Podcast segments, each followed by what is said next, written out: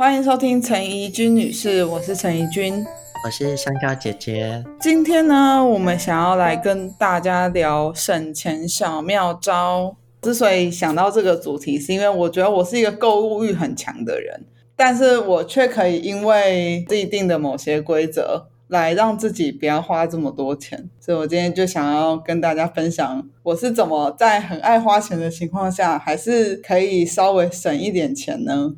首先，第一个就是，就我的手机都是买二手 iPhone。哎，那李君女士，你的二手 iPhone 都是去哪里买的呢？一开始的第一只二手 iPhone，那个时候好像是研究室的学长的弟弟刚好要换 iPhone，就有卖给我。就是我在那之前是用别的牌子的手机，那一次之后才转成 iPhone。之后我就觉得，其实二手 iPhone 的 CP 值很高，因为就是整个手机的流畅度啊，或是音质、画质什么的都没有太大的影响，价格又真的便宜很多，大概可以便宜三分之一。那那其实便宜蛮多的。对啊，就如果现在手机三万的话，我大概一万块就可以买到了。可是必须说啦。我就没有办法买到 iPhone 十三跟 iPhone 十四，我的手机都是现在最夯的那一代，可能减二或减三。就是假设现在最新的是 iPhone 十三，那我可能就会用 iPhone 十或 iPhone 十一。所以如果你很 care 要用最新的手机的话，还是要去官网买。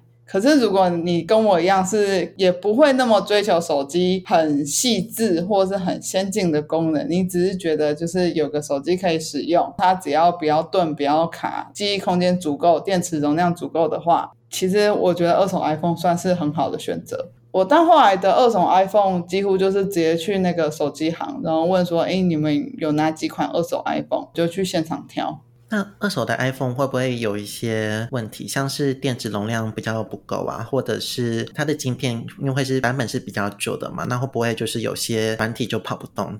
如果是电池的问题的话，就要请手机行的人帮你下载一个什么电池健康度检测的那个 App，那个 App 它会告诉你说这只手机的电池健康度是几趴。因为有些人的手机可能电池坏掉了，他们不会用原厂的，他们可能会用其他手机行的电池。那这些东西就可以在那个时候反映出来。那你再自己斟酌。但我自己我都是会选用原厂的电池，然后电池健康度我都会要求可能八十或八十五帕以上。嗯。版本的问题的话，我通常就不会买到非常旧的，就像是现在如果是 iPhone 十四是最新手机，我就不会买到 iPhone 八，我通常就是买到可能 iPhone 十、iPhone 十一以上的，因为这样子的话，它软体就还是可以更新的，才不会有那种硬体跟不上软体的问题。嗯，然后还有一个小诀窍，我忘记是谁教我的，就是如果你要买二手 iPhone 或者是二手手机的话，你可以手机录影，因为录影的话。第一个，你可以看它的音质，你也可以看它的话术。然后第二个的话是，它的手机录影之后，你播放出来，看看会不会卡顿。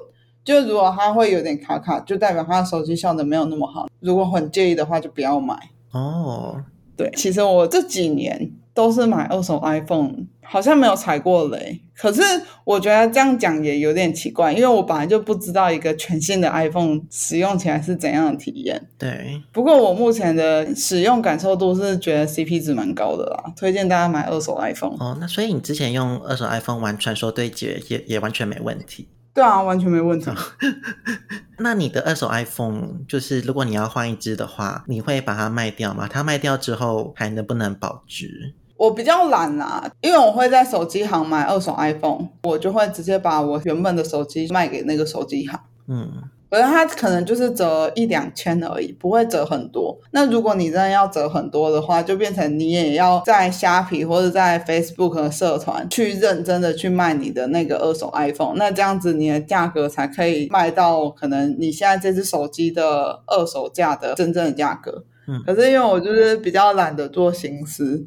然后我也很讨厌回讯息，所以我都是觉得算了，有有折到钱就好。哦，如果你要买二手 iPhone，你可以去看它的外观是不是真的凹槽很多。就是如果真的凹槽很多，代表很常摔倒，那这样子的话，可能使用起来会有一点小小差异。所以凹槽太多的我也不会买。哦，了解。不过二手 iPhone 的缺点就是你很难真的选到你自己喜欢的手机啦。像很多时候可能二五六 G 它的颜色就不是你喜欢的，那你喜欢的颜色可能只有六十四 G，就它没有办法那么克制化，因为每一间手机会收到的 iPhone 也都不一样。对，但我个人是没有很介意这件事，因为如果只是颜色的问题的话，装手机壳就可以改掉了，对啊，所以就还好。嗯，对啊，我真的蛮推荐大家就是买二手 iPhone 的欸。对呀、这样害我下次也想买二手 iPhone 了，你你可以把你现在 iPhone 卖给我，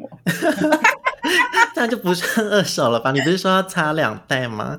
我的是十四哎，这样就等出到十六的时候，你再把十四卖给我啊。哦，可以呀、可以卖个甜甜价给你。好，感谢你。第二个是因为我其实超级喜欢买包包，超爱。对，是最近开始越来越爱的，对不对？嗯，其实以前就蛮喜欢的，只是以前钱没有那么多。然后我喜欢买包包，原因真的蛮卑微的啦，就是因为我本身就是一个大尺码女生，我手大脚大，身体也很大，所以我的衣服都很难买。网购现在最流行的衣服，我穿起来都很容易显胖，或是根本就穿不下。哦，然后鞋子也是，就是我的脚是二十六号的脚，二十六号其实就是不会有女生的 size，然后男生的最小号，所以大部分女生在流行的鞋款完全没有我的 size。嗯，像什么饰品类的，除了耳环以外，像什么戒指那些都不会有我的 size，因为我的手就是男生的手，哦，我真的好扯哦。难怪你那么喜欢买耳环。我后来发现耳环跟包包是不太会被身材限制的，就是无论你多胖，你都还是可以背那个书包，只是可能你背那个书包看起来不会变得比较瘦，但是至少你是背得下，不会像衣服有穿不穿得下的问题。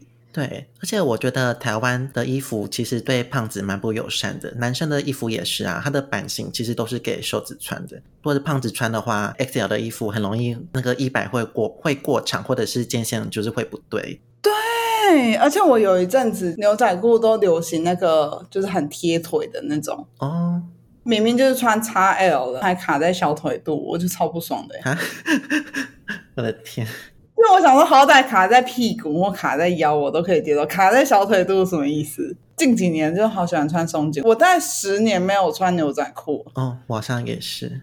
就我觉得牛仔裤对胖子不友善。我我记得牛仔裤，要么是那种身材很好的人穿，要么是那种就是比较窄的人在穿的。哦，反正我真的觉得衣服真的好不友善，台湾衣服市场，而且台湾衣服的 XL 都还是给不是胖子的人在穿的。对，嗯，我近年来衣服有越穿越宽松的状态，你说是因为体重吗？还是 你的穿衣风格在改变？就体重啊。然后我现在最喜欢穿的就是那种连身裙，然后就很宽松。嗯，那你穿连身裙很漂亮哎、我穿连身裙已经好几次被讲是孕妇了，超不爽。哦。哎，那你可能需要配个腰带，就是把你的腰身露出来。对，但好处想就是我在区间车很很常被让座。真的假的、啊？你会不会太浮夸？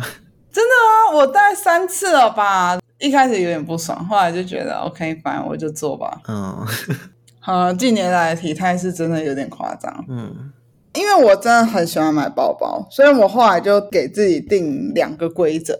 第一个规则就是，如果是要买精品包，我必须要用我的存款的十分之一来买。所以，假设我今天想要买五万块的包包，我就要有五十万的存款。嗯，如果我想要买十万的，那我就要一百万的存款。这样子的话，你才不会真的一直在爆买东西，而且你才会有存钱的动力。就是你知道你在存什么钱，对，这个规则蛮好的。不过因为现在五万块的精品真的是偏少，所以到现在就还没有买一个精品包。因为五万块太便宜吗？还是就现在包包随便看都十几万了，好贵哦？超。因为我其实现在也还在抉择，哦，就是因为很多人说精品真的保值的，就是 LV、香奈儿跟爱马仕。对，如果你是要买其他的品牌，那它就是就比较像是买精品，但是就不会保值。几年之后，你觉得它退流行了，你二手转卖，它价格都不会到太好看。嗯再加上那一阵子我有爬文，然后很多人都说年轻时候买的包包可能很容易看久就腻了，因为它比较像是一时的新鲜感。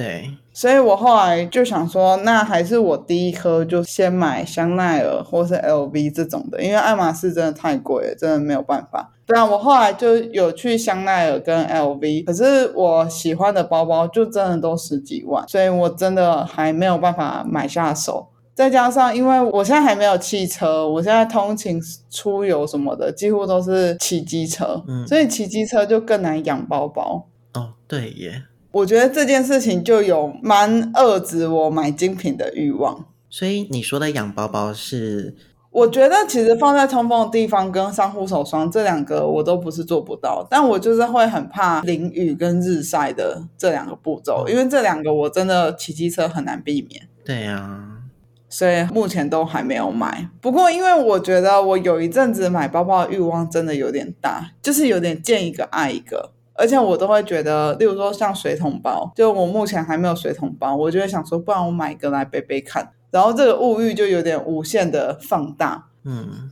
所以我现在用来遏制我买包包的欲望，就是我给自己设定，就是衣橱的某一个柜子是拿来存放包包的。如果那个柜子满了，就不可以再放。那如果我真的很想要买包包，我就要丢一个再买一个。可是丢的时候，你就会很心痛，你就会真的去审视你自己到底有没有需要这个包包。对。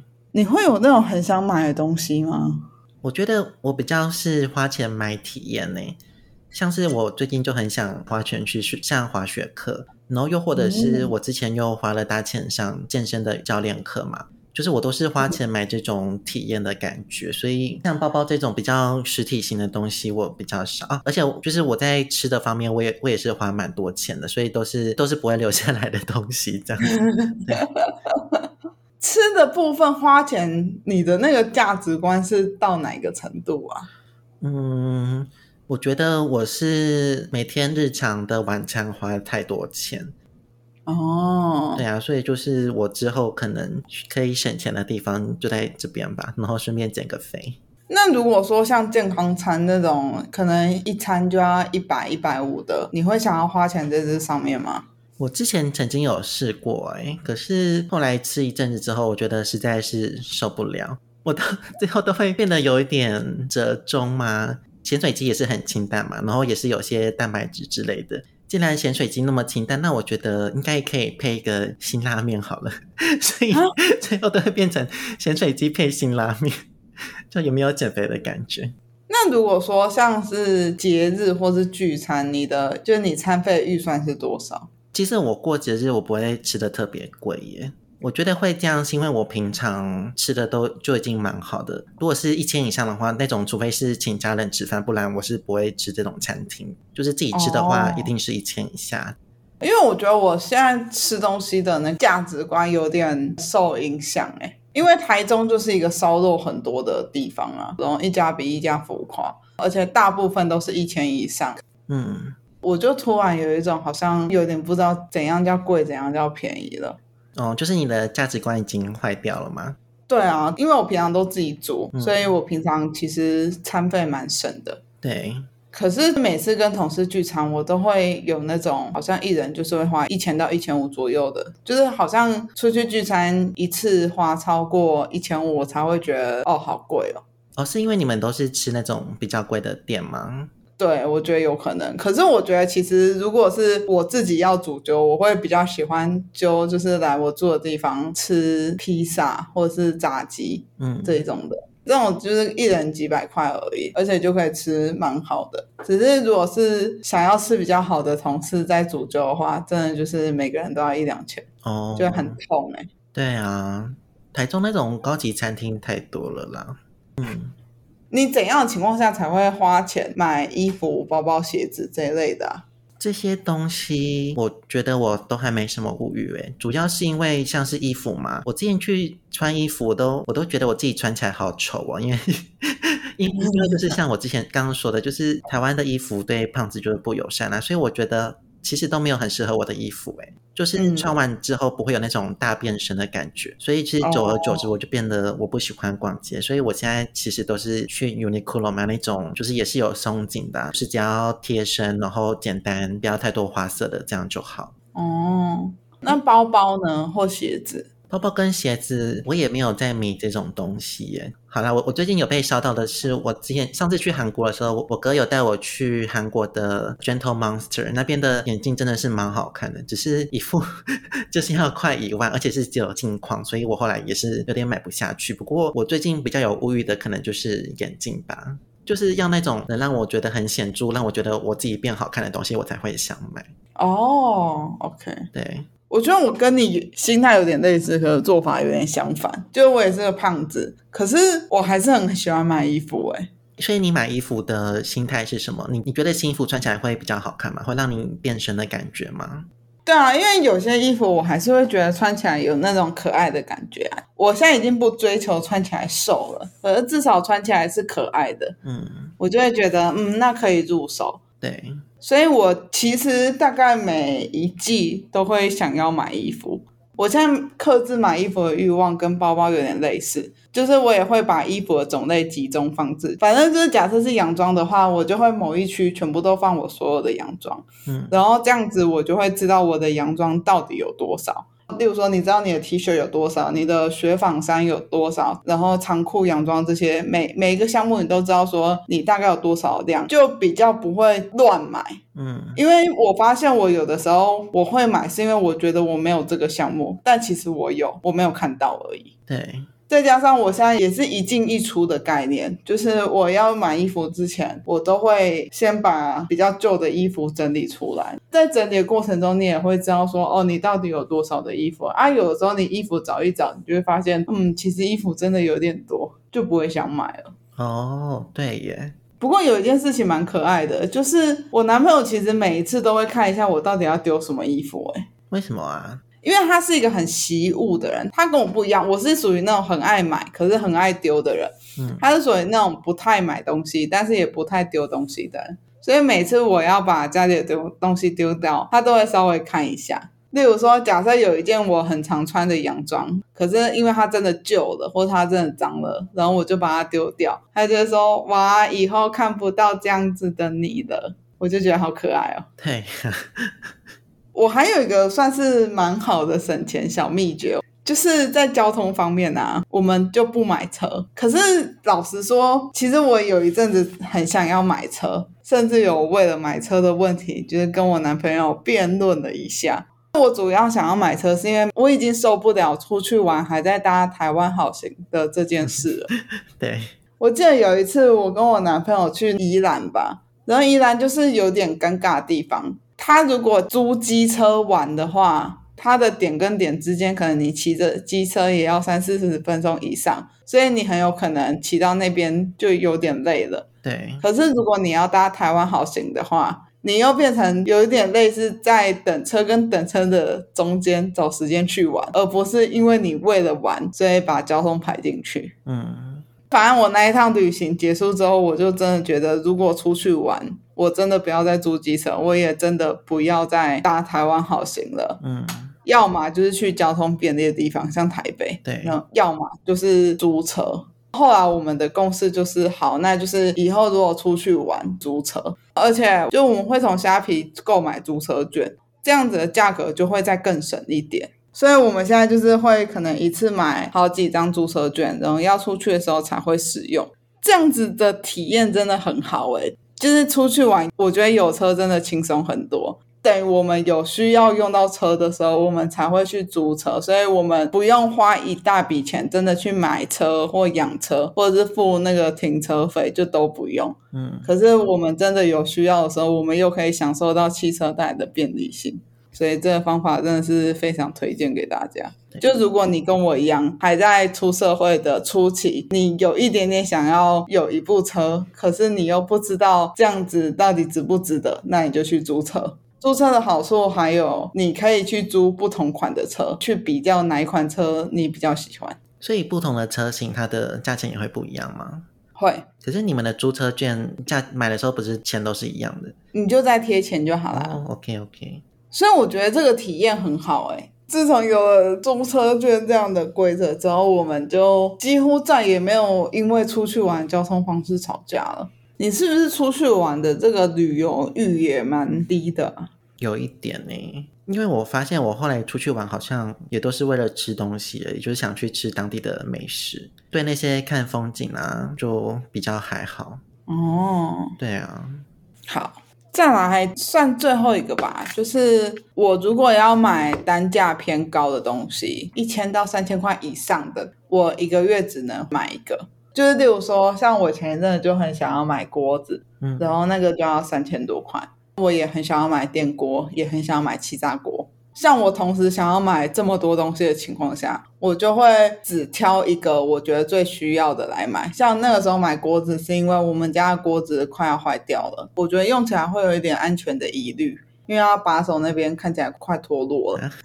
所以我才觉得那锅子要先买。我那时候就是先买锅子之后，我其他的东西我就会要求自己不可以在那个月买，就是要有点延迟享乐。应该是说我自己啦，我自己买东西有一部分也是因为新，就是新鲜感，就是新的东西看起来就是比较好用的这种心态在买。所以我会觉得，假设你同一个时间，然后买三个新的东西，你的新鲜感就会很集中，然后可能过了三个月，这三个东西看起来都没有那么新了，那你的那个热情就会消退，你就会又想要再买下一波东西。可是假设我现在买了一个锅子，然后我其他东西都还没有买，那我这个新鲜感可能两三个月之后才会消退。那消退的时候，我再买下一个东西。假设我全部东西买完，可能会花六千块，可是至少我这六千块我可以延续半年到一年的时间，嗯，而不是这六千块一下子买完之后就突然又有别的欲望。哦，就我有点像是把自己想要买东西的这个心情，用比较无痛的方式延长。就我还是可以买，而就是不是一次买完。哦，原来如此。我觉得还蛮好用的，所以像有一些真的真的优先顺序很后面的东西，虽然一直想买，但是就是都还没有买，觉得没有买没关系。用这种比较无痛的方式延后享乐，还蛮好的。对啊，反正我觉得我一个月就是大概给自己五千块的娱乐费吗？像我十二月那个时候配一个新的眼镜，嗯，配一个新的眼镜可能就三四千块，那我就不可以再买其他东西。我觉得这样的话，我还是会觉得每个月都有去享受到一点物质的东西，嗯，可是又不会觉得一次买太多东西太浪费钱，太有罪恶感，就是又不会觉得说啊赚钱都不能花，就是赚的钱好空虚哦。嗯，对啊，所以可以推荐给大家。我觉得汽车汽车券这个算是很有心得，对啊，就是汽车券这个这个项目真的是觉得有省到很多钱，至少省到买车的钱。用二手 iPhone 这个，我觉得也省到蛮多钱的。超多。哎，那如果体验类型的话，你会愿意花多少钱在上面呢、体验类型哦，嗯，我觉得最多一万吧。哦，对呀、像那种滑雪课程，好像也是一万块以内就可以买到。对，我觉得我在旅游的时候会花蛮多钱的。我那时候去韩国的时候，我们吃东西其实也都不太看价钱，然后事后回想起来才觉得啊，怎么怎么会花这么多钱？因为回到台湾之后才会开始有比较嘛，就会觉得哎，在台湾好像吃类似的东西，其实根本不会花那么多钱，可是在国外旅游的时候就是失心疯，乱买乱吃。那教育的部分。教育是指什么？增进自己啊，会不会买一些课程或买一些书？